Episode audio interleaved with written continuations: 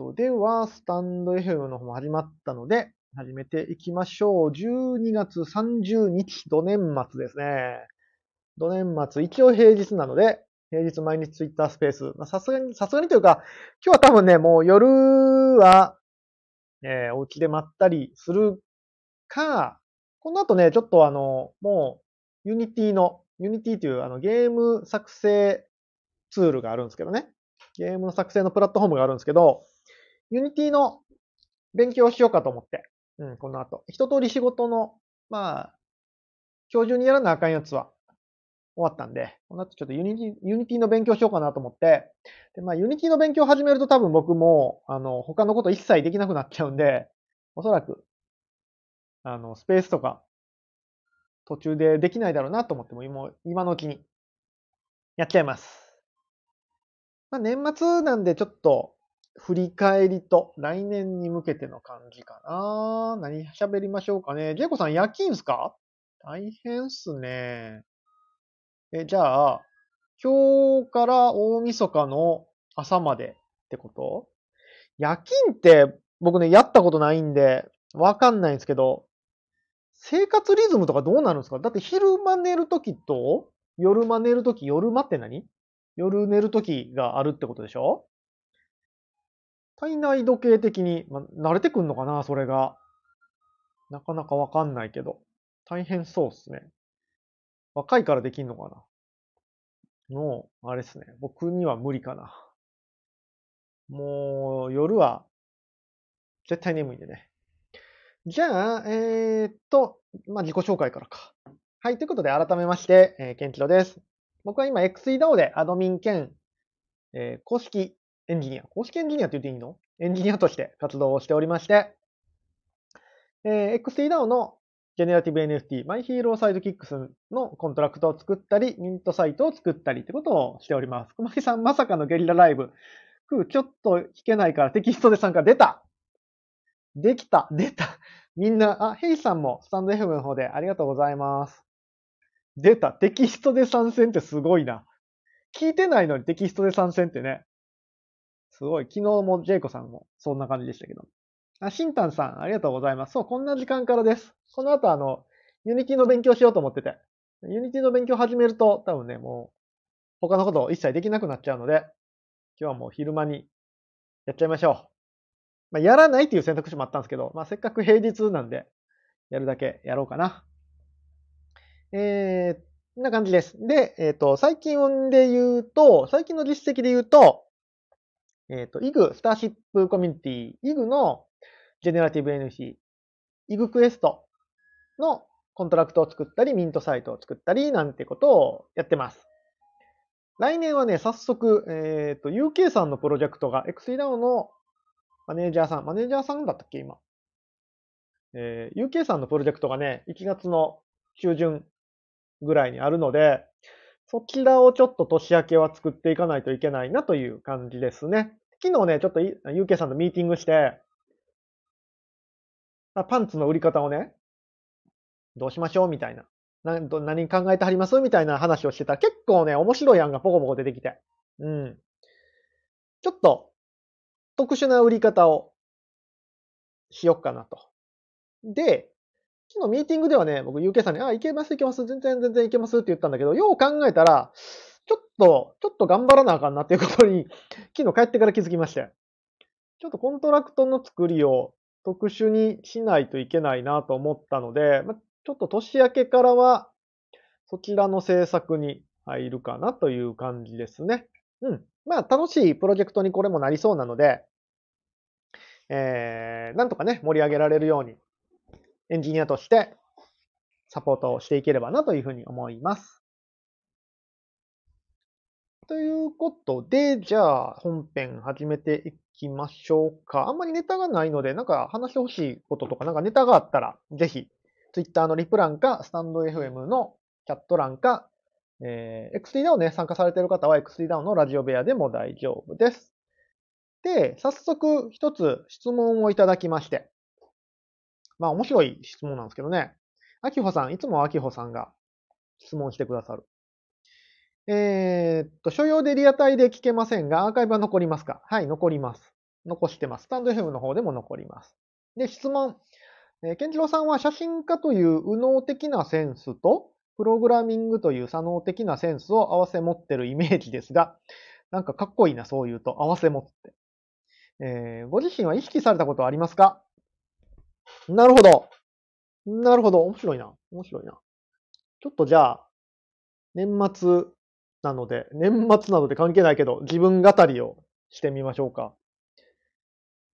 その、まあ、右脳、よく、まあ、ここでちょっと定義の、定義のすり合わせですけど、まあ、右脳的っていうのはよく図形、アートとか図形とか、うん、イメージで考えるみたいなことを言いますね。で、左脳的っていうのは、数字、ロジック、うん、計算とか、文法とか、そういうのを左脳的っていうと思うんですけども、僕はあの自己紹介の時にね、あの写真もやってるし、プログラムもやってるので、よくアートとロジックっていうね、単語を出して、アートとロジックで生計を立ててるってことをね、言ったりするんですけども、あーんこれね、うん、多分僕がちょっと写真家としては特殊かな。これね、わかんないんですけど、案外、案外、なんちゅうかな。プログラマー、エンジニアの人が写真をやるって多いんですよ。多いイメージなんですよ。僕の中では。うん。結構有名な写真家さんも、うーん、エンジニアだったりするんですよね。で、これは多分ね、その、デジタルカメラになってから顕著になったと思います。フィルムカメラの時は、どちらかというと、え、カメラマンとして活動する人ってもう写真学校に行って、または学校の写真家っていうところに通って写真を学んで仕事にするっていう人が非常に多かったイメージなんですね。うん。じゃないと、まあ、できないってこともあったんですよね。昔のフィルムカメラって本当に特殊技術で、あれはもう知識とか技術がないと写真が撮れない代物だったんですよ。フィルムカメラで。フィルムカメラでライティング組んでとか、うん、めちゃめちゃ特殊技能だったんですね。ただデジタルカメラになったら、そのハードルが低くなったと。で、そうなった時に、結構エンジニアの方とかが写真をやってるケースは結構多いような気がするんですよね。で、そういう人と話してると、あの、なんちゅうかな。すごく共感する部分がやっぱり多くて、でどういうところかというとね、僕結構その写真に対するアプローチは、左脳的だと思います。すごく。結構ロジックで組み立てます。うん。なので、僕写真教室とかもね、やってる。まあ今最近やってないですけど、やってたことがあって、まあ、生徒さんに教えるときに、教えるときも結構ロジックで教えるんですよね。ここがこうなってこうなってこうなるからこうなるよみたいな。なんか、えっ、とね、雰囲気でいいでしょっていうのはあまり言わなくて、僕の写真教室で重要視してるのが結構言語化なんですよね。言葉にする。言葉にすることによって、その、再現性が出てくるんですよね。例えば1枚の写真を見たときに、あ、この写真いいなって思ったときに、自分はなぜこの写真をいいなって思うんだろうっていうことを言語化していくんですよ。そしたら例えば、ん、背景のボケが綺麗に、綺麗っていうあんまりと言いたくないな。背景のボケが玉ボケになってて、うん、丸く出てるとか。そういうのを一つ一つ言語化していくことで、その写真を再現することができるんですよね。っていうのを結構言ってるので、僕は写真に対しては結構左脳的だと思います。そういう意味だと。うん。で、もっともっと言うと、まあまあ、ライティングの話なんで、ライティング、あもう一回言うね。あの、写真って、もうどこまで行っても物理なんですよ。うん。光の、光の物理なんですね。で、光って、えー、っと、距離の2乗倍で減衰するんですね。つまり、A の起点から光量、例えば、うん、例えば100で、光量100で光らせたとしたら、2メートル、2メートル先では4分の1になってるわけですよ。光量は。25になってるのかなで、距離を倍にしたら、明るさは、4分の1。2倍になったら4分の1になるんですよね、距離が。っていう感じで、結構ロジックを使いますね、僕は写真をやるとき。うん。で、光の設定なんかも完全にロジックなんですよね。あの、光量、光の強さ、ストロボの光の強さって、えっ、ー、と、2分の1、4分の1、8分の1みたいな感じで調整するんですよ。なので、えー、距離を倍離したら、距離を2倍にしたら、光量は4倍にしないと同じ明るさでは撮れないよとか。こんな感じでね、結構写真って物理なので、結構左脳で撮る人が多いんじゃないですかね。で、よくセンスって言うじゃないですか。僕、センスって言葉がね、結構嫌いなんですよね。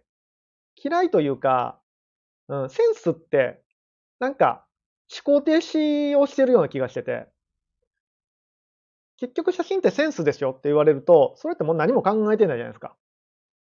じゃなくて、僕センスっていうのは結局知識だと思ってて、うーん、綺麗なものに対してどんだけ言語化ができているか、どれだけ再現ができているかっていうのを、が積み重なっていくと結局センスになると思うんですよ。その自分の中の美しいっていうものをどんどんどんどん蓄積させていって、それが再現できるっていうのが結局はセンスだと思ってて、例えば具体的な話をすると料理の撮影ありますよね。料理の撮影で綺麗に見れるのってどうしたらいいかっていうと、うん、まあ、一個のパターンとしては、物を三角形の形に置く。例えば、お皿の上にシューマイがあるとするじゃないですか。4個のシューマイってめちゃめちゃ取りにくいんですよ。実は。そう。3個のシューマイ、5個のシューマイっていうのはすごい取りやすい。バランスが良くなるから。それは三角形を作りやすいから、3か、3とか5が作りやすいんですね。っ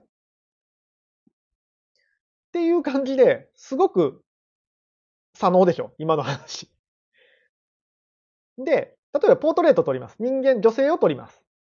女性のポーズ指定をするときに、どうしたら綺麗に見えるかって言ったら、僕の中では言語化があって、なるべく表面積を増やすんですよ。人間の。どういうことかというと、これなラジオではすっげえ説明しにくいけど、頑張って説明するね。例えば棒立ちの状態。棒立ちの状態、人間がまっすぐこう棒立ちの状態って、写真で撮った時の人間のこの表面積って言ったら頭からこうね、いったら、もうほぼ、ほぼ数字の1じゃないですか。棒立ちの時って。ってなると、その表面積ってすごくちっちゃいですよね。じゃあ、この表面積を増やした増やすためにはどうしたらいいかというと、手を広げましょう。手を広げたら、まあ、漢字の10みたいになって、数字の1よりは表面積増えますよね。横にこう、こうってラジオで説明してもわかるやけど、ラジオ、あの、横に広がるから表面積増えますよね。なので棒立ちよりはこっちの方が綺麗なんですよ。うん。じゃあ、ついでに足もちょっと開きましょう。そしたら、足の間に隙間ができるんで、またこれ表面積増えますよね。人間の表面積。で、表面積が増えた方が、おそらく綺麗に見えるんですよ。美しく見えるんですよ。で、さらに、女性の場合は、曲線にするんです。直線、直線が男性的で、曲線が女性的なので、女性の場合は曲線にします。ってなると、手を両手に広げたやつを腰に持っていくんですよ。腰に持っていったら手の形が丸くなりますよね。ここで曲線が作れるので女性っぽくなります。で、えー、反対の手どうするかというと、まあ腰に持ってってもいいんだけど、えー、例えば顔のほっぺたあたりに持っていくとか。で、少し横向きます。横向くことでさらに表面積が増えるので、えー、曲線を作りつつ、え表面積を増やす。で、足も棒立ちだったら直線なので、足も少し曲げる。腰も少し曲げる。曲げる、曲げる、曲げるってやって、やりつつ表面積を増やしていくと、綺麗なポーズになるんですよ。っていう感じ。興味ある？これ。興味ある？っていう感じでね、僕は多分写真を撮るときはめちゃくちゃ左脳で撮ってますね。うん。表面積を増やすっていうのも、これ料理撮影でも結構応用が効け効いて、お皿のね、お皿の縁がたくさん映ってる方が美しく見えると僕は思ってるんですよ。っていうような感じ。伝わったかな？こんな風に考えてます。うん、だから多分、僕はどこまで行っても、まあ、アートとロジックと言いつつ、アートもロジックで処理しようとしてますね。うん、基本的には。基本的には出たよ。今日の1回目の基本的には。いや、もう5回ぐらい言ってる気がするけど。こんな感じです。なので、写真を撮るときもものすごくロジックですし、うん、基本、あの、言語化っていうのをね、結構重要視してるところはあるかなっていうイメージです。うん。あの、パソコン上の言動処理なんかももう完全にデジタルなんで、全部数値計算されてますし、デジタルカメラなんでね、ほとんど数式で処理ができるんですよね。えっ、ー、と、一番暗いとこが0として、一番明るいとこが255なんですよ。で、20%のところは、グレーみたいな感じでね、決まってるんです。で、人間の目っていうのは、明るいとことよりも暗いところの方がよく見えるんですよ。なぜならば、昔の人はライトがなかったから、人間はやっぱ暗いところの方がよく見えるんですね。ってなると、えっ、ー、と、何ぼだったかな ?16% ぐらい。その0から、一番暗いところ0。一番明るいところ100にしましょうか。一番暗いところ0。一番明るいところ100。真っ黒が0。真っ白が100とした場合、人間の目って16%ぐらいのところを中間値として見るんですよ。そう。だいぶ暗いところの方が、あの、これが明るさの真ん中だなっていうふうに見るんですよね。じゃあそこの明るさを少し上げてやれば全体的に明るく見えるよねとか、いうことを考えてやっております。めっちゃロジックでしょ。写真教室ではこんな話をしてます。なので多分僕の写真教室ね、あの、他の写真教室と全然ちゃいますよ。そう。こんな、あのー、なんちゅうかな。本当にリズメです。リズメでいい写真を撮ろうっていうような写真教室なので、だいぶ、だいぶ他の教室とはちゃいますね。おそらく。なので結構そんな感じでずっとリズメでやってますね。はい。さあ、話しまくってたらコメント拾ってなかった。えー、ジェイコさん、年末なんでこんなアンケートさせてもらってます。あ、見ました見ました。答えてないけどまだ。ジェイコさんのアンケートぜひ答えてあげてください。あなたは2020年に NFT にいくらお金をつぎ込みましたか？怖いわ、怖い話やわ、それ。怖い話。いくらお金をつぎ込みました ?4 択とかですか？ちょっと開いてみよう。ジェイコさんのアンケートがありますので。えー、4択。含み益ではなくて、原資としていくら突っ込んだってことね。えっ、ー、と、10万以下。10万から50万。50万から200万。200万以上。答えようか。僕なんぼかな ?2022 年でしょ ?50 では聞かんけど、200は言ってないので、50から200かな、僕。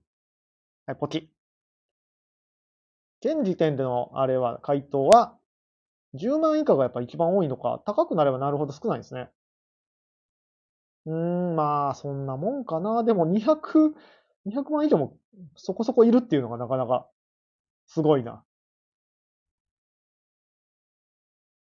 面白いですね、これ。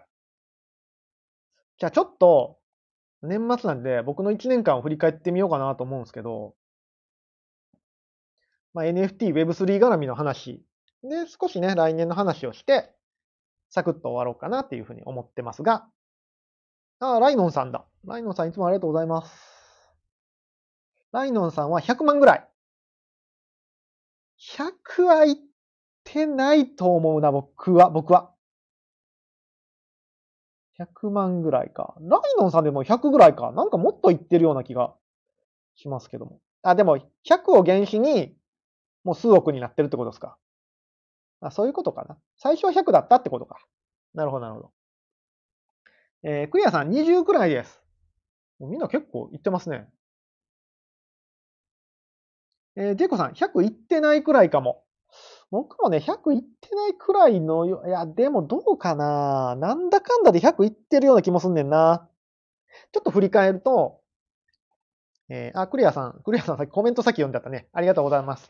熊木さん、熊木さん読んだっけ？ありがとうございます。シンタンさんもゲリラで始めてますので、よろしくお願いします。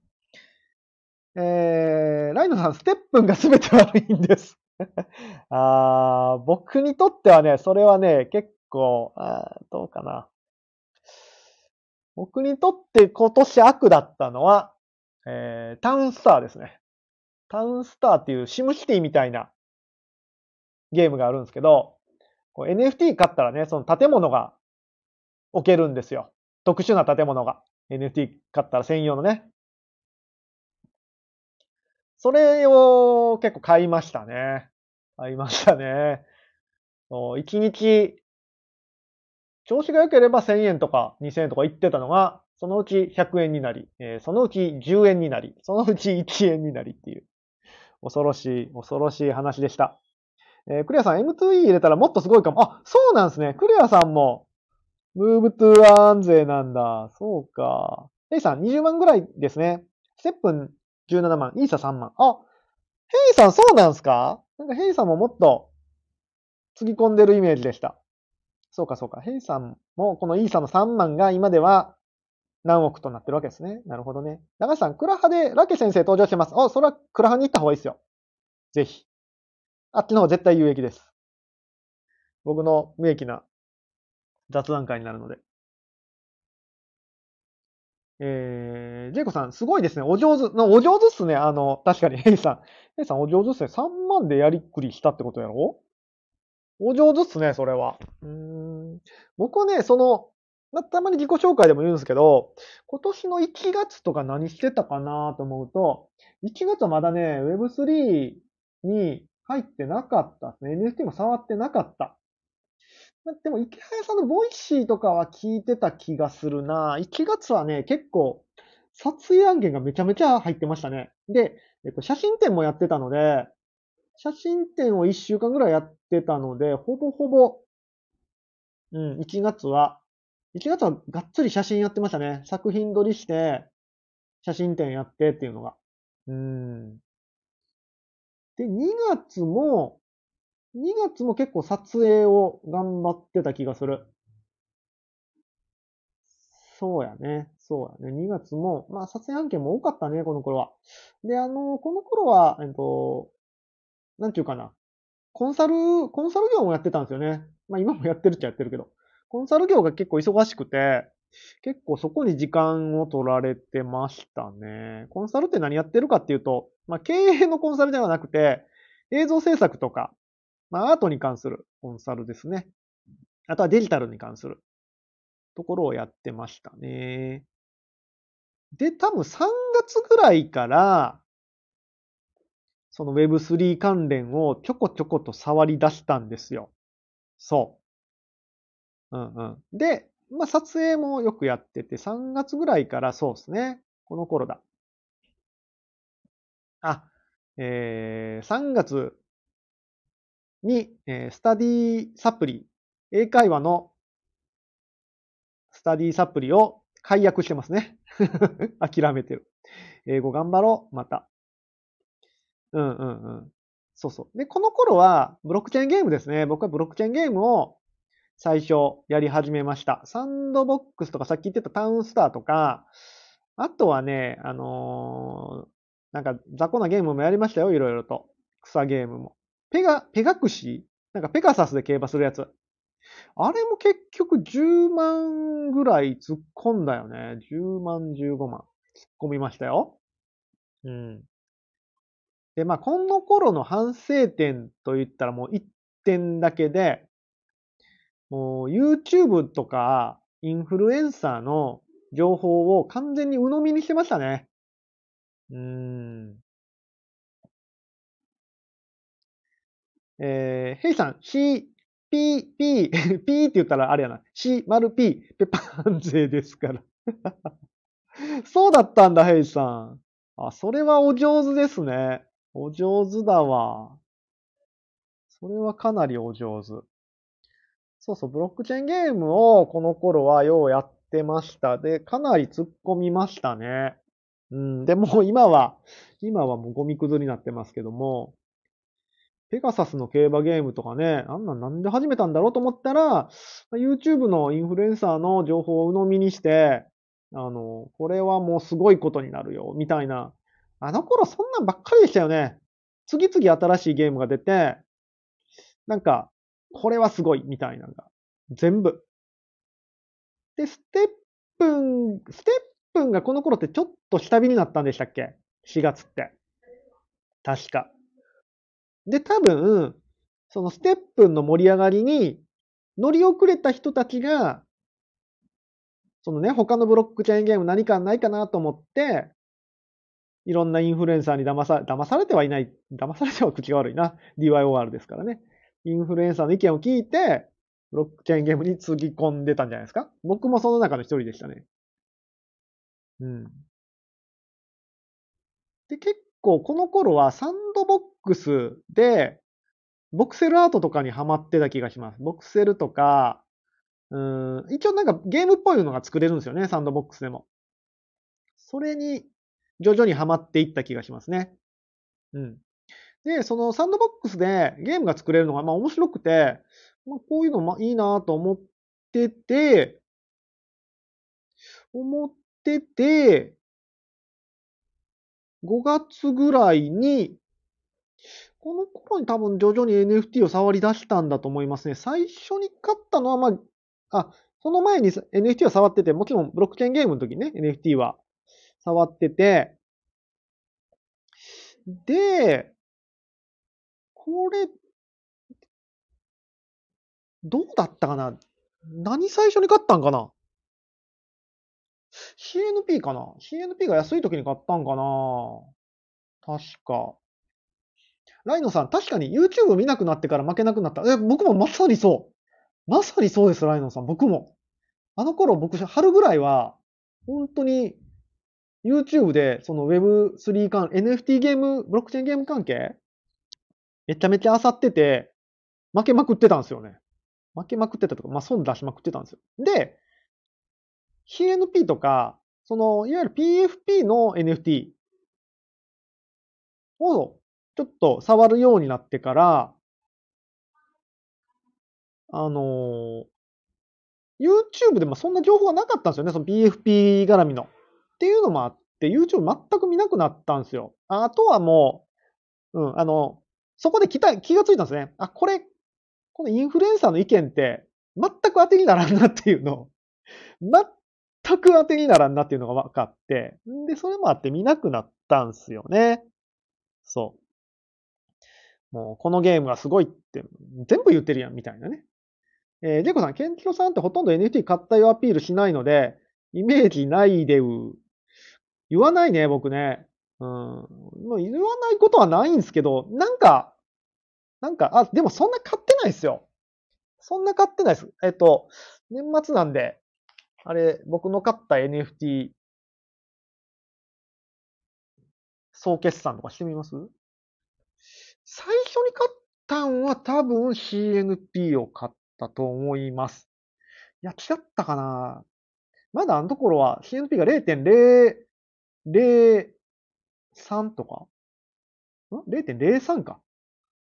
とかだったような、まだね、手が出せるぐらいのやつだったはずなので、なんか最近オープンシーン重ないっすか？全然メタマスク繋がらないんだけどな、これ。昨日もなんかコネクトしようと思ったら全然繋がらなかったんですよね。ああ、間違えた。で、多分ね、CNP を最初に買ったような気はする。あれ、マジで繋がんないよ？オープン C。一回ブラウザ落とそうか。えー、2機では買わないですよね。いや、そんなことないっすよ。あまあ、最近は買ってないですけど、CNP は全部2時のはず。CNP 全部2時だし、えー、CNPJ、CNPJ も全部2時ですね。あの、起きれなかったんで。起きれなかったんで、2時、2時で買ってますね。で、えっとね、えっとね、ピクセル、ピクセル忍者。ピクセル忍者？うんうん。ピクセル忍者を2時で結構買おうとしたんですよ。そしたらね、なんかツールのバグでね、お金だけ取られたんですよね。9体買おうとしたらお金だけ取られて1体だけ来たみたいな。なんだっけ ?X、え、じゃ XYZ じゃないな。なんとかジェムだったっけな？もう忘れたな。いろいろ忘れたな。あの頃はね、なんか結構買ってましたよ、いろいろ。最近もお金がないので買えないですけど、全然。重たいなぁ。こんな重たい？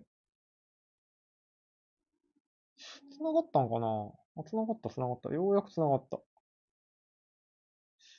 そうそう、CNPJ を、CNP、CNPJ とかを、は2時で確か拾ってるはず。で、えー、っと、その他はね、あの、天気になったのは、あ、僕あれですよ。えっと、ラグ、ラブ、アグ、ラブ、アグ、アディット、ディットガール。ラグですね。ラグ、LAG。もう持ってますよ。あれも結構初期の方に買ったかな。うん。確か。ラブ、アグ、アディクティックガール。初期の方で買ってるのと、うーんと、あと、あ、そうやね。この頃はあの自分の写真 NFT も始めてますね。うん、CNP、そうやね。そうそうそうそうそう。で、えっと、転機になったのは多分ね、この NMO ですね。NMO を買ったのが結構一つの転機になってて、うん。これも二次で拾いましたね。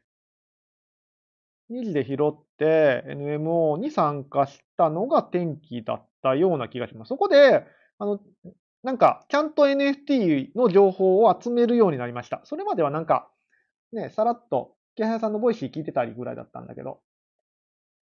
で、その後、ミント、こっからは結構二次というよりはミントしてますね。その、なので、NMO に入った後に、ホワイトリスト、まあ、今で言うアローリストっていうものの存在を知って、あ、そういうのを取りに行ったら初期でミントできるんやっていうのを多分その頃に知った。なので、えー、っと、アローリスト、ホワイトリスト取りに行こうと思って取りに行ったのが、日本 NFT 美術館ですね。日本 NFT 美術館はアローリスト取りに行って2枚ミントできたかな。で、CNPJ も確かホワイトリスト持ってたんだけど、えー、寝坊して買えなかったね。うん。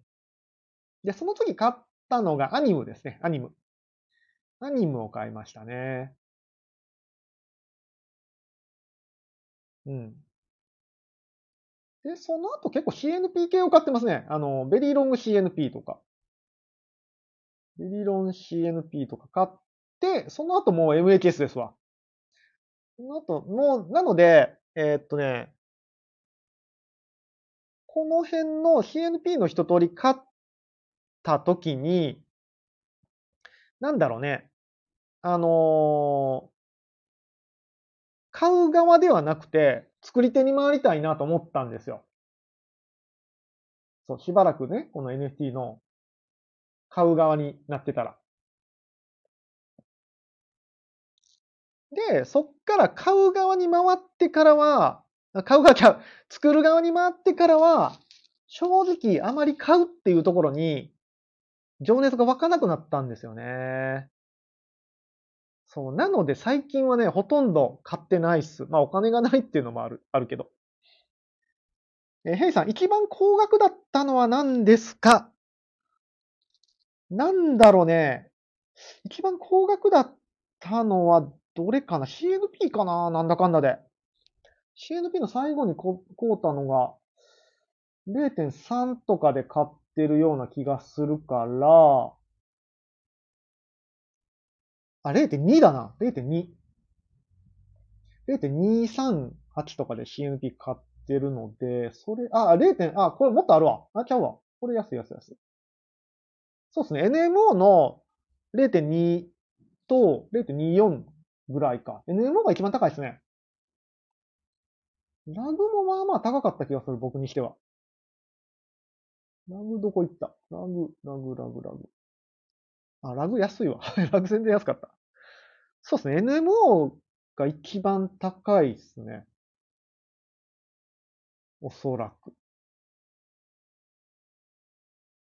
うん、うん、うん。今まで買った。そう考えるとあんま高いの出してへんね。なんか買ったよ。なんか、ああの、ブロックチェーンゲームの NFT はもうちょっと高いの出し、買ったかもしれない。それこそタウンスターのやつとか。あのー、うん、タイタンハンターとか。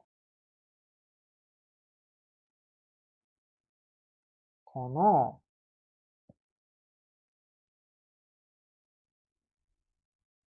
うん。多分 NMO が一番高いですね、そう考えると。で、えー、小林さん起きれなかったんかい。起きれなかったんすよ。起きれなかった。なんか、10、朝、だってあれ朝10時とかでしょ？朝10時とかで、10時半とかにね、やべっと思って目覚めたんですよ。やべっと言って目覚めて、パソコン立ち上げて、ミントサイズ見に行ったら、完売御礼って書いてありました。なので、もう悔しくて2時で買いましたよ。それは。えー、ヘイさん、昨日ピクチェンしました。あー、全然終えてない。ピクチェンっていうのがなんか聞いたな、それ。あった気がする。えー、UK さん、僕も作るために NFT 買い始めました。そうなんですよね。結局なんか作り手の方が面白くない、あ、面白いなと思って、なんか、あの、うん、作り手側に回りたいなと思って、いろいろ、まあ、コントラクトのプログラミングとか勉強し始めたのが多分、春過ぎ、5月とか6月とかだったと思いますね。ほいでよ、ほいで、あ、もうちょっと後かな。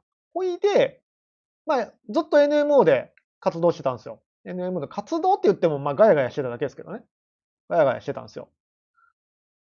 ほいで、なんか、ど、どっかで秋社長の話を聞いたんですよね。秋社長っていう人がいるみたいな話を聞いて、で、 Voicy を多分聞いたんですよね。 Voicy を聞いたら、なんか X2 DAO みたいなのを始めるよっていう風な話があって言ってたんですよ。 Voicy で。で、えー、入りたい人は合言葉を送ってくれたら招待しますみたいなことを言ってはったんで、まあ X2 って何かなと思ったら、その、 Move to Earn とか、まあゲーム系？ゲーム系の情報を交換できる DAO だよっていうふうに言ってはったから、僕ゲーム大好きなんで、あこれはなんか面白そうだなと思って XDAO に入ったんですよね。それが多分6月だろうか。とかかな。んで、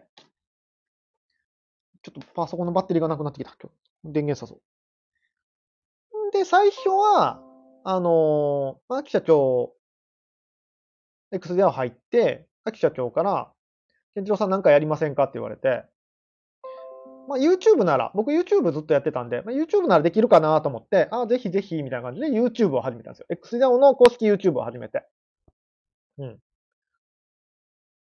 でもまあ、鳴かず飛ばずで 鳴かず飛ばず言ったら怒られるな。そうそうそう。で、えー、っと、まあ、その間もずっとプログラムの勉強はしてたんですよね。Web3 関係の。で、まあ、ボットを作れるなと思って、勝手にボット作ったんですよ。そうそう、確か。ボット作れますよって言って、あじゃあぜひみたいな話になって、ボ日の丸ボットとウルルボットを作ったんですよね。うん。そしたらなんか皆さん喜んでくれるじゃないですか。うん。ありがたいことに。あのし素人の作成でも。で、喜んでくれて、あ、やっぱプログラム楽しいなと思って、こういうエンタメ楽しいなと思って。そこからもう一回、プログラムを真剣にやるようになったら、MHS 出しますよっていう話だったんで、これね、MHS もね、あれなんですよ。僕全然エンジニアとして入る予定じゃなかったんですよ、最初。実は。実はというか、もう多分皆さんご存知だと思いますけども。全然エンジニアとして入る予定なくて、っていうのもだって僕、また勉強中ですからね。勉強中なんで、そんなジェネラティブ NFT 作れると思ってなかったんで。まあまあ、勉強ずっとしてて、で、秋社長も、あの、エンジニア部分に関しては、ちょっとちゃんとしたものがいるんで、えっ、ー、と、自分とこの会社で雇いますみたいな話だったんですよ、最初は。うん。て、でもまあ、コントラクトテストでやってたりしたら、まあまあ、あ、作れるなと思って、作れる状態になって、な、こんなんテストで作りましたとかポンポン上げてたら、え、ケンチロさん作れます？みたいな話が秋秋社長から来て、あ、いけますよっていう話になって MHS のエンジニア担当になったんですよね。それ結構ね、直前でした。結構、正式に決まったのはね、結構直前だったと思います。1ヶ月とかかな。なんか途中グレーゾーンがあって、なんか僕が作る雰囲気になってるんだけど、別になんかまだ依頼受けてないし、手を挙げて失敗しても怖いし、どうしようかな、みたいな。でもなんか空気的に僕が作る雰囲気になってるぞ、みたいな、ちょっとグレーなゾーンがね、1ヶ月ぐらいあったんですよ。そのなんかグレーなゾーンを察知してか、秋社長が、いけます？みたいに聞いてくださったんが結構直前で。でもまあまあ、その時はほぼほぼできる状態だったんで、なんとか間に合って作るという数奇な、数奇な運命でしたね。ケイさん、エンジニアからアドミンって感じでしたよね。そうですね。そうそう、そうだった気がします。最初エンジニアで、ボットとか作って、うんうん、そうだったと思います。で、メイケースに絡むのが、なんか、決まりか決まらんかぐらいの時にアドミンになった気がしますね。僕正直ね、MHS 終わったらアドミン降りようと思ってたんですけどね。まだだらだらやってますけども。なんかね、なんかアドミンって柄じゃないので、なんか、ただ、まあ、DAO として Web3 やってる限り、エンジニアに詳しい人はいるじゃないですか。必要じゃないですか。なので、なんか次のエンジニアリングできる人がいたら、もうアドミンはいいかなと思ってるんですけど、なんかダラダラやってますね。えっ、ー、と、ライノさん、僕は来年はフォロワーを増やしてインフルエンサーになって、かもられたお金返してもらうことにしました。あの、あ、なるほど。騙す側になるってことね。怒られる。怒られる。いいっすね。僕もね、ちょっと来年はその、インフルエンサー的になる、なろうかなとも思いつつ、まあ、まあそこ迷ってますね。うん、まあでも、ちょっと影響力はつけた方が何かと、まあゲームを作るにしてもね、ゲームを作るにしても何かと便利なので、ちょっと発信は頑張っていこうかなライノンさんがあの企画されてるフォロワー増加計画にもちょっと参加させてもらおうかな。スタバの、スタバ配ろうかな。ライノンさんはね、インフルエンサーっぽいもんな、すでに。人生経験豊富だし。そんな感じで MHS が出たんが、あれ9月 ?9 月だっけ？もう、あれですね。ジェイコさん、とりあえず3000欲しいですね。3000欲しいですね。3000、なんか、どっかでこう、指数関数的にグッて伸びるってみんな言うじゃないですか。そう。僕 YouTube は5000、5500いってたんだけど、Twitter サボってるから全然伸びないんですよね。ライノさん、怪しげなゲームを紹介してお金をもらいましょう。この人ほんまに騙す気や。ほんまに騙す気やった。ほんまに騙す気やった。怪しげなゲーム紹介しましょうか。まだあるんすかね？ああいう、あの、ピあの、何の？ステップンが崩壊前後みたいな時の怪しげなゲームって。こんなゲーム誰がやるねんっていうゲームをインフルエンサーが、いや、このゲームはね、バイナンスがサポートに入ってるからね、絶対伸びますよ、みたいに言ってたやつ。あんなゲームまだ、絶対、絶対思んないやん。今思うと。こんな思んないゲーム誰がやんねんっていう感じやったけど、まあ、騙されちゃいましたね。ジェイコさん、 Next なんちゃら系。ありましたね、 Next なんちゃら系。 Next なんちゃら系言ってましたね。うーん、 Next STEPN って何回言ってたんでしょうね、みんなね。確かに。あ、懐かしいな。まだ半年前っすよ、そんなんが。来年はどうなるんでしょうね。おもろいな。ネクストなんちゃら系ね。タイタンハンターズは来ると思ったんですけどね、タタイタンハンターズは面白かったですからね、ゲームとして。運営がちょっとね、やらかしてしまったんでね。いや、あれうまくいったらな絶対面白かったのになあの手のゲーム僕めっちゃ好きなんですよね。普通に作りたい。えー、ライノさん、今考えても参入した自分をぶん殴っちゃう。いや、マジで。マジでそう。ライノさん、僕と被ってません。マジ、マジでそう。いや、お前は、お前の目は節穴かっていうね。いや、節穴でしたね、完全に。このゲームのどこに未来を感じてお前は参入したんや、みたいな。あるよね。ま、ペガクシーなんてマジでそうやわ。何がおもろいね、このゲームみたいな。全然面白さはわからんのにな。じゃあ、タイタンと、タイタンと、あの、いわゆる、あれ何でしたっけ？ガラガラ、ガラゲームスやったっけ？タウンスターとか、他いろいろやってたところ。あっこは、まあ行くんかなと思ったら、あれでも全然でしたからね。あと、メタバース系の NFT? メタバース、なんか火星のメタバースみたいなんとか、メタ、もうバースちゃうやんみたいな。火星のメタバースのアローリストとかなんか頑張って申請してたなあどうなったんやろうな うんなんか、農場系、農場系のゲームのやつとか。ジェイコさん、5月はタイタンハンターでファイヤーすることを夢見ていました。いや、僕もマジでそれ。いけると思ったもん。俺このゲーム得意やし、いけると思ったもん。そしたら、もうゴミくずっすね、今。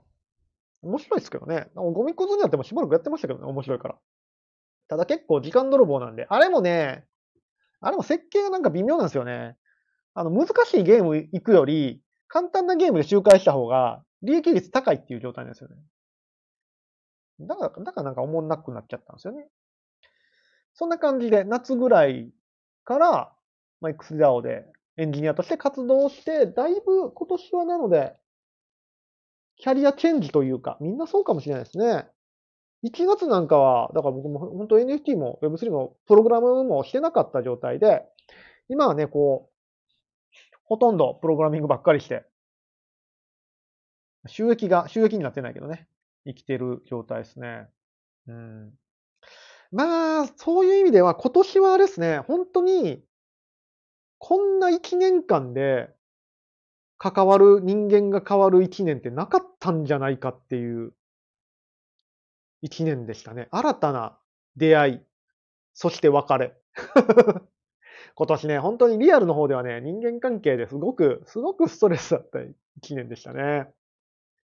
まあ、人の見る目がまだまだだなと思わされた1年だったんで、まあ、だいぶ成長したんじゃないかな。なんかこうね、あの僕の中ではこう、失敗をして、それを糧にっていうのはあんまり好きじゃないんですよね。どうせならなんかね、1回目から成功したいんですけども、まあでも今年は本当失敗して、いろいろ学んだ1年でしたね。1月ご、えー、ヘイさん、1月頃はずっと株、米国株のチャート見てましたね。あー、確かに僕も米国株とか、ちょっとやったけど、ようわからんかったんで、結局 S&P に行きましたね。ライノさん、来年はえー、来年はあの時 PFP NFT に大金を出して自分をぶん殴ってやりたいって言ってないなと、いいなと思ってます。あ、よかった。言ってないといいなと思ってるんですね。大丈夫でしょう。まだ。いや、崩壊の道はあんま見えないですね。ちょっと来年の話ができたので、出てきたので、来年の話もちょっとしようかな。えー、ジェイコさん、お金を追いかけてたら仲間ができた、そんな一年です。なんかかっこいいこと言うな。かっこいいこと言いますやんお金を追いかけてたら仲間できて、でもそうっすよね。さすがジェイコさん、ブロガーやな名前にブログって入ってますもんね。ジェイコブログって入ってますもんね。言葉を紡ぎ出すのが天才的にうまいですね。村上春樹ですね。村上春樹だっけ？村上直樹か。あれ？わからなくてきた。出た、おしゃれジェイコ。出ましたね、完全に。これ今年のナンバーワンフレンズじゃないですか。お金ができ、お金を追いかけてたら仲間ができた。なんかそんなんありそうじゃないですか。ちょっとこれ5匹5にしてくださいよ。お金を追いかけてたら仲間ができた、できてた、ジェイコ、みたいな。それあの、書き初めで書きたい。書き初めで書く？俳句って。ちゃうな。俳句、俳句は書き初めで書かんか。そんな長いの書かんか。書き初めちゃうな。なんか短冊いりますもんね。これはちょっと今年の名言ですよ。あの、エコー、エコーをかけて聞きたい。エコーをかけて聞きたい言葉。ナンバー2。ナンバー2かい。ナンバー1なんやねん。確かにそうっすね、でも。確かにそうやな。ほんまにちょっとそれ深いっすね。なんでしょうね。普通逆じゃないですか。仲間ができて、お金は後から追加、ついてくるみたいな。だけど、お金を頑張って追いかけてたら仲間ができたって。確かにそうやな。ええこと言うな。ええことかわからんけど。えー、書き留め to Earn はどこかでありそう。もうね、 to Earn いいっすわ。あの、その、夏以降、作り手に回ってからね、なんかその、うん、作り手の方が楽しいなって思っちゃいましたね。そう、さっきもちょっと言ったけど、それからあんまり NFT を買わなくなっちゃって、もう今もブロックチェーンゲームとかやってない。元素機種はね、ちょっとやりたいんですけど、絶対あれも時間泥棒なんでなかなかね、できてないんですけど、うーん、来年はみんなで作り手になりません ?A さん、暗号資産の利益が事業所得にできるようになったみたいですよ。あ、そうなんですか？え、なったんですか？ええー。あ、そうなんですか？多分僕今年赤字なんですよね。あまりに Web3 にどっぷり入りすぎて。多分、激赤字なんですよね。で、この赤字を来年、あ、じゃあ来年含み益とか出したらいいんか。まあ、今年売ってもいいんだけど。あ、来年から？来年からですか？怖怖怖。今日売っちゃうとこだった。じゃあ、まあ、事業所得になった、まあ、あんま詳しくないんで、ちょっとやめとこう。ボロが出そうや。あんまりその辺詳しくないんで。えー、でも300万以上の売り上げがいるそうです。あ、なんか複雑っすね。それは NFT で300万以上の利益が、売り売り上げか。事業として300万とかだったら、まあ、あるのはあるんで。300万じゃ全然生きていけないんでね。あ、そうなんですね。うん。そんなこんなで、まあ、秋からは、秋、夏、夏以降ですね、MHS 出してからは、そんなにアローリストとかを追いかけることがなくなりましたね。本当に作り手の方が楽しいし、うん。作、り手になりたい、なりたいというか、作り手でいこうというふうに思いましたね。改めてクリエイターとして、うん、やっていきたいなというふうに思います。ライノンさん、僕は今年も事業所得にします。どういうことよ。しますって言ってし、しますって言ってしますの？なるの？その辺僕わかんないから、しますって言ったら、ライノンさんがしますって言ったら、なるんかもしれないけどね。えー、あ、ヘイさんなんか貼ってくれてる。後で見よう。29日だから昨日のやつ、もうほっかほかですね。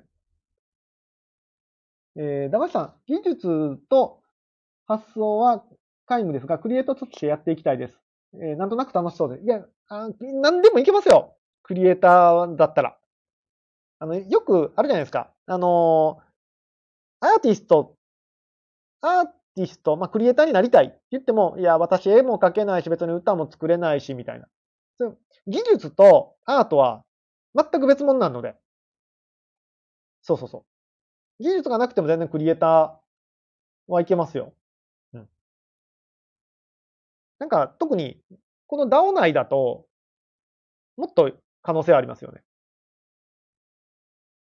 なんか別に、絵を、絵は描ける人に絵は任せたらいいし、高橋さんがプロジェクトやるって言ったら全然僕あの、プログラミングしますし、長さんがなんか面白い。なんか発想、なんか面白い。こんな NFT どうです？とか言って面白いのが出てきたら、全然いけますよ、それは。ライトンさんどうせバレないですよ。違うって。違うよ。あかんあかん。それあの、一応ここ公の場なんで、あの 公ですよ、ここ。あの、居酒屋じゃないっすよ。居酒屋じゃないです、ここ。公です。公です。えー、何の話してたっけ？そうそうそう。なので、あの、そう、あの、去年あたりからずっと迷ってることがあって、まあ、NFT 触る以前から、基本的に僕、クライアントワークを常にやってたんですよね。うん。で、やっぱクライアントワークで個人事業主ってなると、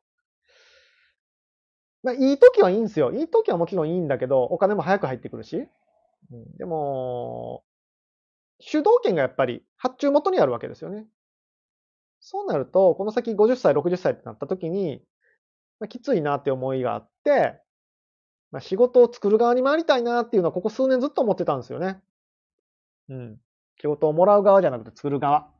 まあ、なんとかね、来年はその辺、クリエイターとして作る側に、仕事を作る側に行きたいなというふうには思ってますね。まあ、ゲーム制作もしっかり。うん。ただね、ゲームは全然まだマネタイズがね、思いついてないので、ちょっとそのあたりは考えないと。ただゲーム作って終わりってなったとね、さすがに生きていけないんで。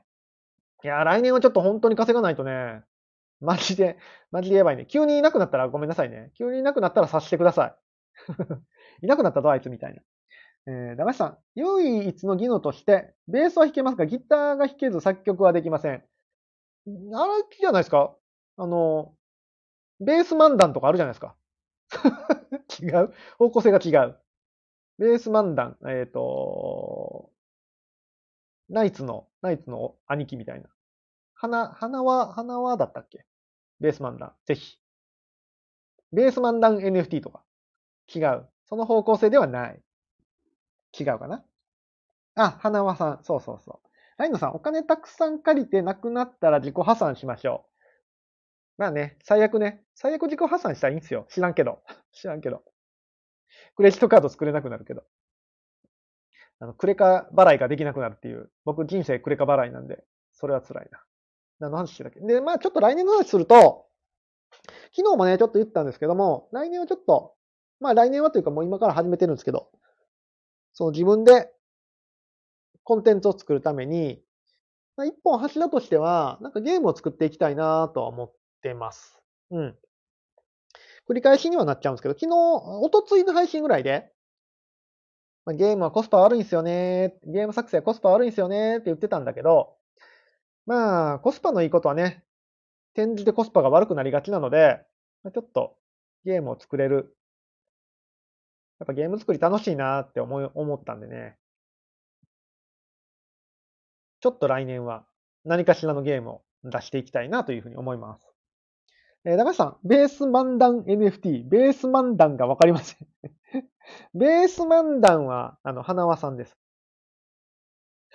花輪さん、ヘイさんの書いてくださるこの花輪って書いて花輪です。そうか、ベース漫談伝わらんかったか。それが NFT になるかどうかは全然わかんないですけど。いや、それか駄菓子さんのやりたいことかどうかはもっとわかんないですけど。な感じかな。来年皆さん何やるんですか？来年はなんかちょっと一個ずつ、一個ずつ形にしたいですね、いろいろと。うん。で、僕の、最後に、最後に僕の、もう1時間経っちゃったんで、最後に、未来予想。来年の未来予想。当たらん、僕の当たらない来年の未来予想。ライノさん、クリエイターになろうとして、えー、10回以上挫折してます。多分クリエイター向いてない。ライノさん、それ、ひょっとして自分で手を動かそうとしてません？ライノさん、多分手を動かす人じゃないっすよ。なんか、まっと、あの、なんちゅうの？多分、ライノンさんについていく人いっぱいいると思うんで、ライノンさんのためだったら、みたいな人多分たくさんいるんで、ライノンさんはそっち向きな気がする。なんか、リーダー、リーダー向きな気がする。ファウンダー向きだと思います。ライノンさんめちゃめちゃクリエイティブだと思いますけどね。高橋さん、佐賀、佐賀。あ、そう、そうそうそう、それそれそれ。それっす、それっす。え、日の丸がなんかつぶやいてる。何に反応したんああ、ああ、ああ、あれに反応したのね。なるほど、なるほど。作り手なので、なんとなくわかる。さあ、来年の僕の未来予想。全然わかんないけど、NFT 業界どうなるか。多分ね、NFT 業界は僕の予想では、平行だと思います。そんなに盛り上がることなく、そんなに廃れることなく、淡々といくんじゃないかな、来年1年は。うん、そんな気がしてますね。うん、ちょっと落ち着くような気はしますね。あの、12月末の LLAC の爆発があって、まあ、ちょっとなんか、勝ち方っていうのは見えてるじゃないですか。うん。ただ再現ができない。再現性がない書き方。こうやったら勝てるよねっていうのが大体見えてきてて、しかし再現性がないと。なので、多分、そんなに爆発的にヒットする NFT っていうのが、ポンポコポンポコは出ないと思うんですよ。まあ、は、2、3ヶ月に1回、ちょっとしたヒットが。で、多分 LLAC レベルのプロジェクトって、来年出ても1個とかじゃない？そんなに出ない気はしますね。うん。で、肩や、肩や、なんか、うーん、まあ、イグみたいな、イグクエストみたいな、ちょっと販売戦略の違うプロジェクトっていうのは、ポコポコ出るような気はします。これなぜかって言ったら、まあよく文化の話をするんですけども、一個何か成功事例ができて勝ち筋が見えると、それに対する、まあ、アンチテーゼ的な動きが絶対出てくるんですよ。うん。なので、多分、全然違う感じのプロジェクトっていうのがポコポコ出てきて、まあ、メガヒットまではいかないけど、スマッシュヒットぐらい。っていうのはなんか1個2個ぐらい出てくるかなっていう気はします。で、来年のうちに起こるかわかんないですけど、多分、また、うん、ちっちゃいプロジェクトがたくさん出るのと、ひょっとしたら一点物 NFT がまた流行るかも。一点物なんだけど、なんかちょっと違う一点物みたいな。うん。ただ、今年以上に今年の倍とか増えるかっていうと、ちょっとその筋は見えないなっていう今イメージですね。うんちょっと停滞期がもう少し続きそうな感じはします。おそらく春ぐらいまでは今のまま続いて、うーん春以降でなんかプロジェクトがどっか盛り上げるいいのが出るのか、いや、でもちょっと見えないですね。うん、ちょっとその LLC 以上に盛り上がるプロジェクトっていうのは、来年作れるの、作る人がいるのかどうかは、ちょっと見えない感じ。で、多分ね、まあ、NFT は多分横ばいな感じで、来年多分技術的な話で Web3 関係で盛り上がるの、Web3 って言っていいのかな？盛り上がるのは多分 AI っすね。AI。AI は多分来年、なんかものすごいことになりそうな気がします。一気に広がるんじゃないかな、下手したら。今年いろいろくすぶってたじゃないですか。で、まあ12月も盛り上がりの一旦は出てると思うんですけども、多分春とか AI が多分めちゃくちゃ爆発して、ひょっとしたら一気に一般層まで巻き込むかも。うん。なんか、わかんないですけどね。そのターニングポイント、シンギュラリティっていうやつですか？っていうのが、来年後半とかにひょっとしたら来るんじゃないかなっていう気がしますね。そんくらい今年の AI の発展が凄まじすぎて、ただその AI に僕らがどう絡んでいっていいかはまだちょっと分かってない、分かってない感じです。ライノさん、僕の性格が部長に蹴りを入れてグラフィックデザイナー辞めたやつです。あのね、うん。あの、誰かの下でグラフィックデザイナーをやってるライノンさんはもう1ミリも想像できないんで、そっちじゃないっす。そっちじゃないっす、ライノンさん。間違いなく。間違いなくそっちじゃない。えー、高橋さん、OK スタンプでしたね。最近 URL に過剰に敏感でして、いいと思います。なんでこれ絵が出ないんでしょうね。なんかこのラジオ部屋はなんか特殊な埋め込み、埋め込み URL が展開できないんですかね。ライノさん、必ず価値が出ますって言って、よくわからん NFT を売りつける情報商材系が出てくると予想。それあの、逮捕されますね、完全に。てか、そういう人もういるんじゃないですか？すでに。すでにいるんじゃないですか？あの、なんか、なんか一時期ありましたよね。セミナーと称して人を集めて NFT を売りつけるみたいなあったと、あったやらなかったやら。な感じかなって思ってます。僕はなんか、うん、LINE、NFT は、なんかね、わ、うん、来年じゃないかなっていう気はしますね。再来年ぐらいか、もっと先か。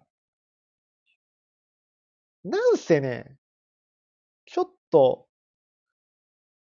ウォレットが脆弱すぎるんですよね、今のまま。なんか、なんかないと、なんかないと広がらないですよね。この、ウォレットの脆弱性に対して。で、SBT はね、多分流行るんですよ。SBT は流行るんだけど、あの、ウォレットが脆弱すぎて、SV、SBT も結局証明にならないんですよね、今だったら。例えば、SBT なんかでミントするじゃないですか。で、今、ウォレット分けるのが流行ってるでしょ？ってことは SBT も分散するんですよ。で、SBT なんで集められないんですよね。そうなると、あの、自分の証明書として SBT を一覧にするっていうのがすごく難しくなるんですよ。そうなるとやっぱりね、あの、自分の証明書としての SBT っていうのも、ちょっとパワーが弱い。かつ、なんか、仮に秘密鍵とかが漏洩しちゃうと、まあ、漏洩しないまでも、えー、変なサイト踏んで、ウォレットの中身盗まれると、SBT は盗まれないんだけど、このウォレット自分のですって言え、言いにくくなりますよね。詐欺で取られたんだけど、これウォレット自分のですっていうのはちょっと言いにくいから、SBT もね、なかなか今のままだと証明書として機能するのは非常に難しい。うーん。かといってね、どうしたら技術的にそこが解決できるかっていうのはわかんないんだけど、なんか、なんかもうちょっと、安全性が高まらんとね。来年あたりなんかそんな安全性が高められる何かが出てきたら、ちょっと一気に広がるかもしれないですけどね。ちょっとでも来年はちょっと厳しそう。どうなるでしょうね。うん。X3、X2DAO の予想としては来年跳ねますね。来年跳ねると僕は予想してて。もうだって、今年いろいろ仕込んだやつが来年芽が出るのいっぱいあるでしょ。そうなると来年多分跳ねますよね。こんな強い DAO はないと思うので。今、ここでポジション取っとくといいと思いますよ。えっ、ー、と、ライノンさん、MZDAO に強固なシステム作ってもらいます。MZDAO 頼み。MZDAO そんなんやってるんですか？強固なシステム。知らなかった。長橋さん、よくわからない NFT を売るのは、クリエイターさんに悪影響を与えてしまうので、なるべく阻止したいです。真面目、真面目意見来ました、真面目意見。正論来ました。いや、ほんまそうっすよ。作り手側がなんかやっぱね、そう、あのー、ここ難しいとこなんですけど、Web2 のそのプラットフォーム依存って、まあ、僕がよく言うように、クリエイターがものを作っても、プラットフォームのものになっちゃうと。それはあんまりクリエイターにとって良くないよねって話をね、よくするんですけども、型や、型やプラットフォームに守られてるっていう考え方もできるんですよね。クリエイターが。うん。プラットフォームが使うから、そんな、なんちゅうかな。うん、逆に証明になるし、例えばフォロワー数なんてさ、そんな簡単に真似できるもんじゃないから、ツイッターで A さんがいて、フォロワー3万人の A さんがいたら、なりすましって言ってもしにくかったわけですよね。でも Web3 って完全に自己責任で、かつ、うん、分散してるので、そういううん、まあ、詐欺とか、なりすましみたいなのには逆に弱い部分もあるので、クリエイターを、はクリエ、自分の身を自分で守らないといけないっていうところはある、ありますよね。うん。そこはまあ一長一短。でも、時代の流れは間違いなく分散の方に行くので、クリエイターとしてもその防御力っていうのはしっかり自分で高めていかないといけないと思いますよ。うん。自分、あの、なんていうんだ、この、自戒を込めて、自戒を込めてね、思います。えー、ジェコさん、来年は MH フロア0.5目標。知らんけど。低い低い。1行きましょう、1。1行こう。来年は1行きましょうよ。1。いけるでしょ、1は。えっ、ー、と、長橋さん、クリエイターさんは神だと思ってます。結構ガチ。あー、でも僕も結構思ってますよ。クリエイターさんに限ったことじゃないですけど、あの、やっぱ0から1を生み出すって、もうそれも神だと思うんですよ。今まで世の中になかったものが、誰かの手によって何か価値が出るものになったっていうのはすごく、もうそれって生き物を作ったようなもんなんで、もう神だと僕も思いますね。ただ別に僕の中ではクリエイターっていうのは絵が描ける人とか音楽作れる人とかだけがクリエイターとは思ってなくて、例えばマーケティングできる人マーケティングできる人もある意味クリエイターだなと思ってて、マーケティングって今まで価値がなかったところに価値を生み出すことができるじゃないですか。今までこれは誰も価値があると思ってなかったけど、そのマーケターさんの手によって、あ、それって価値があるもんなんだねって、ゼロが1にすることができるんですよね。そういう方は、もう、マーケターと言いつつ、僕はクリエイターだと思ってますので、同様に神だと思ってますね。いや、だから何でもね、価値が作り出せる人ってすごいんですよ。例えば落ちてるもみじを収集して、価値がないと思ってたけど、それを高級料亭に流したおばあちゃんがいるじゃないですか。あんなんも、めちゃめちゃクリエイターですよ。アーティストでありクリエイターだと思いますよ。そのおばあちゃんただもみじ拾ってるだけだけど、その、そのもみじに価値を生ませたっていうのはめちゃめちゃクリエイターだと僕は思ってますね。えー、駄菓子さんじゃない、その前、ライノンさん、1位差になったら座禅が 少し崩れていってしまうかの。1位差でもうちょっと、もうちょっと10になるんだから、最終的には。10まで待ちましょう、10まで、座禅は。えー、駄菓子さん、座禅してますが足が痺れてきたので、片足を、早い早い。早い早い。まあね、時間経つとね、足痺れてきますよね。ジェイコさん、ヒーローの心を忘れてはいけません。その通り、ヒーローの心で行きましょう。えー、僕、ヴィランズの心が性に合ってるんですよね。ライノンさんが、ライノンさんがめんどくさいことを言い出したぞ。確かにね、ヴィランズも。敵はいつも自分自身ですから。敵、あの、自分に負けないで。ザードの、ザードのテーマソングを聞いて、ザードのテーマソングって何や？ザードのテーマソングを聞いて、あの自分に負けないでください。あー、雑談した。雑な話しましたね、今日も。まあ、一応今日のまとめとしては、まあ、今年の僕の振り返りと、最初あれですね、すっげえ写真談義しましたね。最初すっげえ写真の話しましたね。今思い出した。写真の話、右脳と左脳の話しましたね。えー、で、えー、今年の振り返りをザザーっとして、まあ、来年どうなるかなという僕のちょっとした未来予想を少ししてみました。来年どうですかね多分、今年頑張った分、来年は努力が実るんじゃないかなというふうに思ってますが。えー、高橋さん、ヴィランズは僕そのものでした。みんなね、心の中にヴィランズがいますからね。自分に。敵はいつも自分自身ですから。打ち勝っていきましょ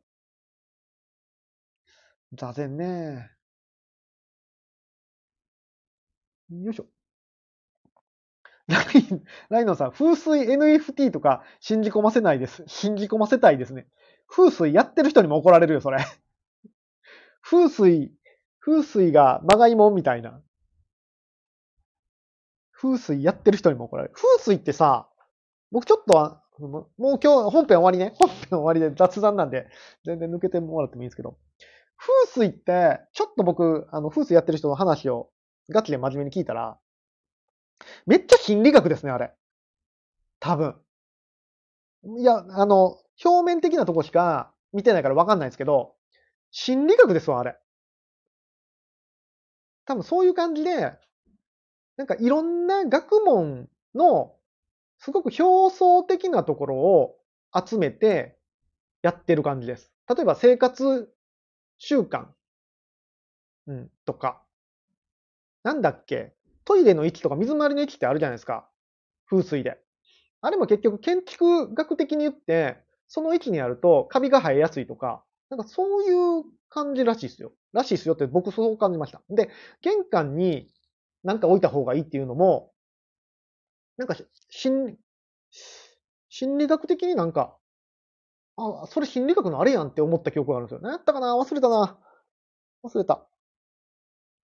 なんか玄関に鏡を置くとどうこう。どっちだったっけな？忘れたなそうそう。なの、多分ね、なんか、そういう、学問と繋がってるなって思ったんで、多分、前僕、これスペース言いましたっけ？スピリチュアルな人っているじゃないですか。スピリチュアル系の話ってあるじゃないですか。で、僕、正直言ったそのスピリチュアルはそんなに得意ではないんですよね。なぜかっていうと、あの、ドミノ倒しが成立しないからなんですよ。原因と結果のドミノ倒しが、A だから B、B だから C、C だから D で結果がこれって、こう、ドミノ倒しで一個一個潰していってくれると納得できるんですけど、その間がないんで、すごく、あの、苦手ではあるんですけども、でも本とか読んでるとさ、うんと、その間を、原因と結果だけ見ると、すげえ科学的に立証されてることを言ってたりするんですよね。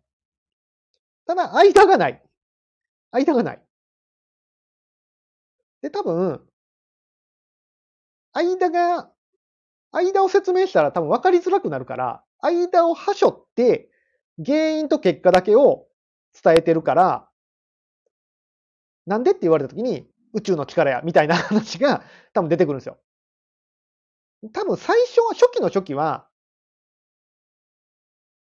初期の初期かな。多分、うんほとんどのことは、たまにとんでもない話もあるけど、ほとんどのことは結構科学的に解明されてるけど、間をすっ飛ばして説明してるっていうのが、スピリチュアルだなって僕は結構ね、感じてます。なのでまあ、多分言ってることは、言ってることは間違ってない。言ってることは間違ってないなと思います。何の話してたっけ？もうこれあの雑談なので。えー、高橋さん、全部〇〇学的にというものがあると腑に落ちます。そうですね。あの、ふ、そう。僕も結構そっちですね。ドミノ倒しでこう、A だから B、B だから C みたいなのがやっぱりね、好きなんですけども、まあでも、原因と結果だけ見ると、言ってることはこっちと一緒か、みたいなことが結構あるんで、ただその、間が、間を知らないから、その原因と結果を間違って使うパターンもありますよね。例えばほら、引き寄せの法則だみたいな感じで、えー自転車欲しいから自転車のことずっと考えてたら自転車もらえるみたいな。それ多分ね、あの、間をはしょってしまったから、誤解されてると思うんですよ。なんかよく成功をイメージしてっていうのも、潜在意識にどうこうっていうのね。あれもなんかモチベーションの話になるんですよね。モチベーションのその、なんか科学的なやつなんだけど、間をはしょってるみたいな。難しくなってきた。えーと、ライノさん、あ、もう終わりますよ。もう終わりますよ。えーライノさん、非 NFT とか、非ポエム、ポエム NFT とか出ないですかね。習字が人気なので、そろそろ詩人が売りに来ても良いと思うんですが。習字人気なんですか？あ、NFT でってこと？あ、NFT 確かに、書道ね。書、習、習字っていうと、あの、なんか、あの、ペン習字とかもありますんで、書道のことかな。書道も人気なので、詩人が売りに来てもいい気もする。いいっすね。ポエムをなりわいにしてる人ってどんくらいいるんだろう？もっと言うと、趣味でポエムを書いてる人ってことですよね。趣味でポエムを書いてる人ってどんくらいいるんかな？今、コミケ真っ最中ですけども、ポエムのブースとかあんのかな？ポエムのブースとかがあるんだったら、その二次、二次創作というか、その同人オタク業界でポエムっていうジャンルがあるわけでしょ？もしポエムってジャジャンルがあるんだったら、それは NFT に来てもおかしくないですね。C、え、ポエム、C、ジェネラティブ NFT やったらやば そうですね。ポエムジェネラティブ NFT。1行目と2行目と3行目と4行目をジェネラティブ混ぜて。それはもう、ポエムではなくて、いつ誰がどこで何をしたゲームになりますよ。これ知ってる？いつどこで誰が何をしたゲーム？もう僕の小学校では一番大人気なお楽しみ会の出し物でしたね。いつ誰がどこで何をしたゲーム？昨日、〇〇さんが教室で〇〇したみたいなやつ。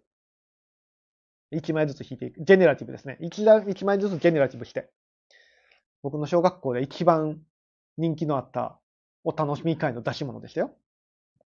えー、ダメさん、数学でも回答だけポンと出されてもわからないという感じですよね。ああ、まさにそう、まさにそう。そうそう、そうです、そうです。証明の記述がないとなかなか理解できないみたいな感じです。ああ、ダメさん、いい例かもしれない、それ。あ、めっちゃ説明しやすい。あの、数学でも公式ってあるじゃないですか、公式。これを覚えとけみたいな。あんな感じです。僕の中の認識。スピリチュアルって。公式って、本当は、計算で全部出せるんですよ。ザーってめっちゃ難しい計算をして、やったら、できるんだけど、一回一回その計算してたら、割に合わへんし、もう中学生には教えられないから、公式っていう形でこれを覚えなさいってされるわけですよね。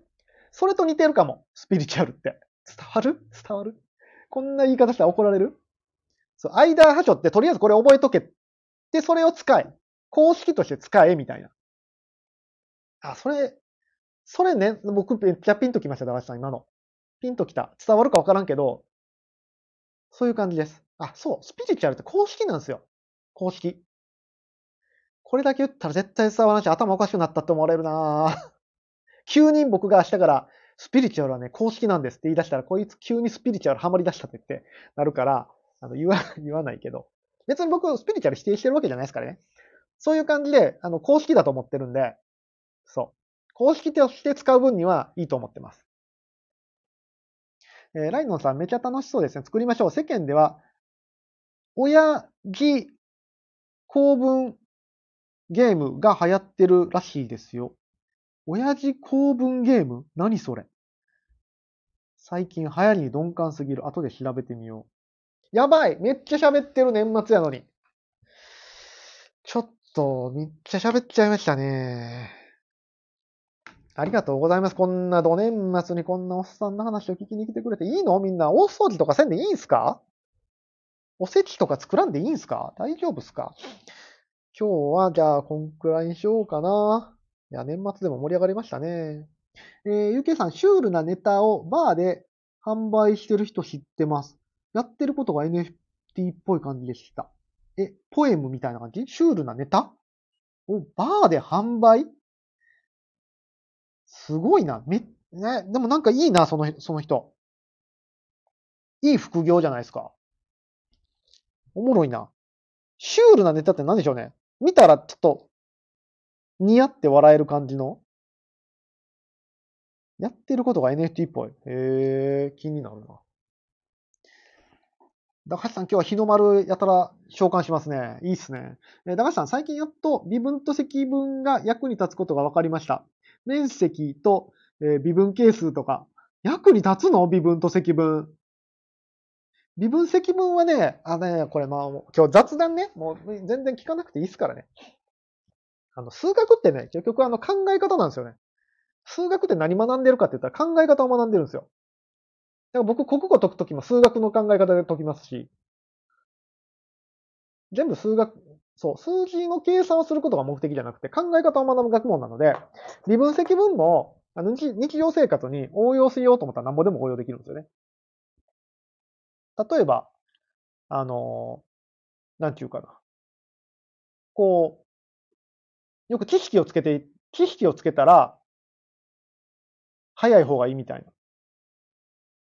知識をつけたかったら早い方がいいみたいなのあるじゃないですか。2%成長するんだったら早めにやった方がその2%がすげえでかくなるよみたいな。なんだ積分の考え方ですよ、彼女。そう。数学の考え方で基本的には生きておりますので。さあ、ああジェイコさんがもう終われていう感じで来たので、そろそろ終わりたいと思います。えー、すべての勉強より、涼宮ハルヒの憂鬱の方、涼宮ハルヒの憂鬱が僕の人生に役立ってます。人生に役立っ、ちょっとライノンさんめっちゃ被ってるかも。僕も結構涼宮ハルヒの憂鬱で人生変えられてますからね。僕のね、人生を変えたの作品はね、まあ、最近で言ったら春日、最近でもないけども、春日は。春日と、あの、結構広角機動隊、初期の、初期の、初期の広角機動隊と、あとはまあゲームっすね。ゲーム全般はもう僕の大切なことは全部ゲームで学んだんで、ゲームは全部、基本的には。うん。RPG とかね。株、株の、株のなんか意味とかも結局ゲームでやってますからね。いただきストリートとかでやってたし。あと、航空会社を経営するゲームがあって、エアーマネジメントっていうゲームがあったんですけど、あれおもろかったんですよね。めっちゃマイナーなゲームなんですけど、そこで経営のノウハウとかを学べるわけですよ。間違いない。えー、高橋さん、漫画は最強の教材である有名ビジネスインフルエンサーの方がおっしゃってました。漫画はそうっすよね。あの、だって絵と、絵と文字で理解させるんだから、こう、形でも理解させることができるし、もちろん文字で理解させることもできるから、右脳と左脳両方使うんでね、今日の話。戻ってきたね。回収できた、右脳と左脳が。えー、ヘイさん、春日のエンドレス8をリアルタイムで見せられました。それはね、入り口としてはね、間違ってますね。あれはま、入り口として見るもんじゃないです。あれはもう、もう、春日だったらどんな作品が来ても許せるよってなってからの人が見る作品です。あれも、物議を醸しましたね。もうなかったことにされてるぐらい。さて、じゃあもうジェイコさんが終われ、終われスタンプを出してきたので、ちょっと話しすぎました。終わりましょう。年末ですしね、あの、大掃除、今から、もう3時じゃないか。ごめんなさいね、話しすぎました。面白かった。ということで、えー、今年は今日の放送が最後になりますんで、来年もまた、来年はいつから始めるかわかんないですけど、平日毎日ツイッタースペースを気が向いたら始めていきたいと思います。いやー、今年は本当皆さんお世話になりましたね。こんだけ皆さんに聞いていたくださってるけど、ほぼ全員ですね。全員今年縁があって出会わさせていただいた皆様なので、ちょっと感慨深い一年でしたね。うん。2022年っていうのが多分僕の中でもかなりのターニングポイントになってると思いますので、来年はね、いろいろ結果を出していきたいところですね。まあ、秋社長に感謝をしつつ、今日の出会いに感謝をしつつで、来年もやっていきたいと思います。いやー、名残惜しいですけど。じゃあ、今日はこの辺にしたいと思いますので、皆さん、あの、いつものスタンプで、X でを参加されている方は、ラジオ部屋にいつものスタンプを貼っていただけると、僕が非常にテンションが上がるので、ぜひ、お願いいたします。はい。じゃあ、今年も一年、ありがとうございました。お世話になりました。来年もね、ちょっと一一生懸命頑張っていきたい。なんかドリフの最後みたいな挨拶になってるな。と思いますので、来年も引き続きよろしくお願いします。それでは皆さん、良いお年を。そして来年も皆さん、ヒーローの心で